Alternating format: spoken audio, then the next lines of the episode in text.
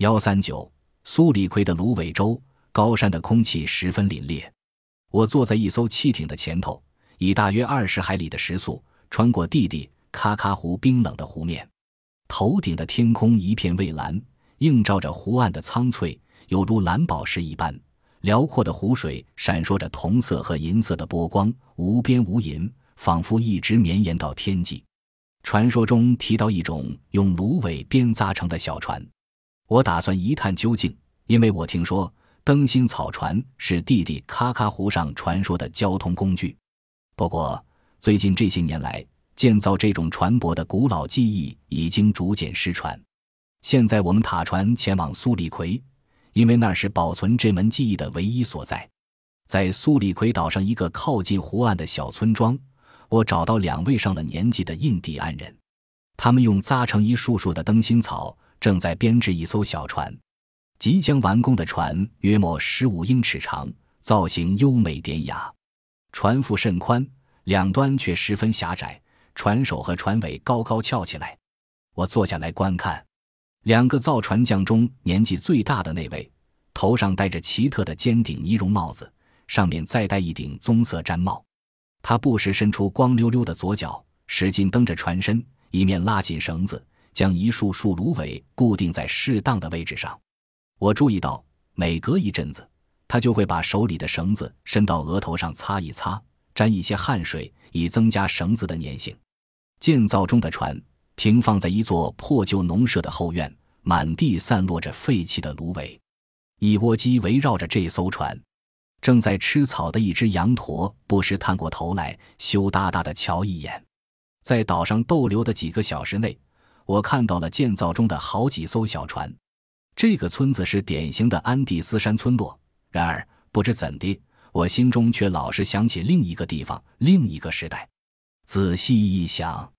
我终于明白原因：苏里奎岛上用灯芯草芦苇编扎的小船，不论在造法上或外观上，都极像数千年前在埃及用纸草芦苇编扎、供法老王在尼罗河上泛舟用的花房。在埃及游历时，我曾进入古代法老王的陵墓，观赏画在墙上的这种船舶。如今来到弟弟喀喀湖上一座无名的小岛，乍见这些美丽的船只。我忍不住兴奋地打起哆嗦来，尽管这些年来的研究使我心里早有准备。如此相似的船舶设计，怎会出现在距离如此遥远的两个地方？学者迄今提不出一个令人满意的解答。但是，至少有一位研究古代航海术的专家试图解开个中之谜。他观察这两种船舶，船身同样小巧结实，两端尖翘。捆绑船身的绳子从甲板延伸，一路绕过船底，干净利落。每一根芦苇安放的位置都精确无比，以达成完美的平衡，呈现优美的造型。船身的一束束芦苇被紧紧绑缚在一块，使整艘船看起来像一只用镀金的木头打造的、头尾尖翘的木驴。古尼罗阿上的芦苇舟和弟弟喀喀湖上的芦苇船，当地印第安人声称。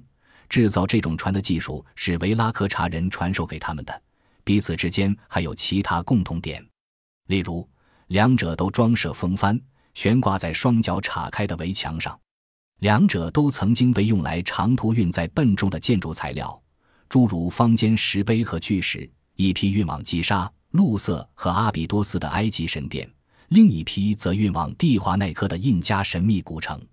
在古远时代。蒂华纳科城矗立在地底喀喀湖畔，俯瞰着壮丽神奇的湖上风光。那时湖水比现在深一百多英尺。如今，这个曾经是维拉科查首都的伟大港口，遗失在荒凉的山丘和空旷多风的高原上，无人闻闻。前往蒂华纳科之路，从苏里奎岛回到玻利维亚本土后，我们驾驶租来的吉普车。穿越蒂华纳科附近的高原，一路扬起漫天尘土。我们经过两个小镇普卡兰尼和拉哈，看见一群群木纳普什的艾马拉族印第安人慢吞吞行走在铺着鹅卵石的狭窄街道上，或静静坐在小广场上晒太阳。这些人会不会是蒂华纳科城兴建者的后裔？一如学者们所声称的。我们是否应该相信那些传说，承认这座古城是很久以前定居在这里、具有无边法力的外乡人所兴建的？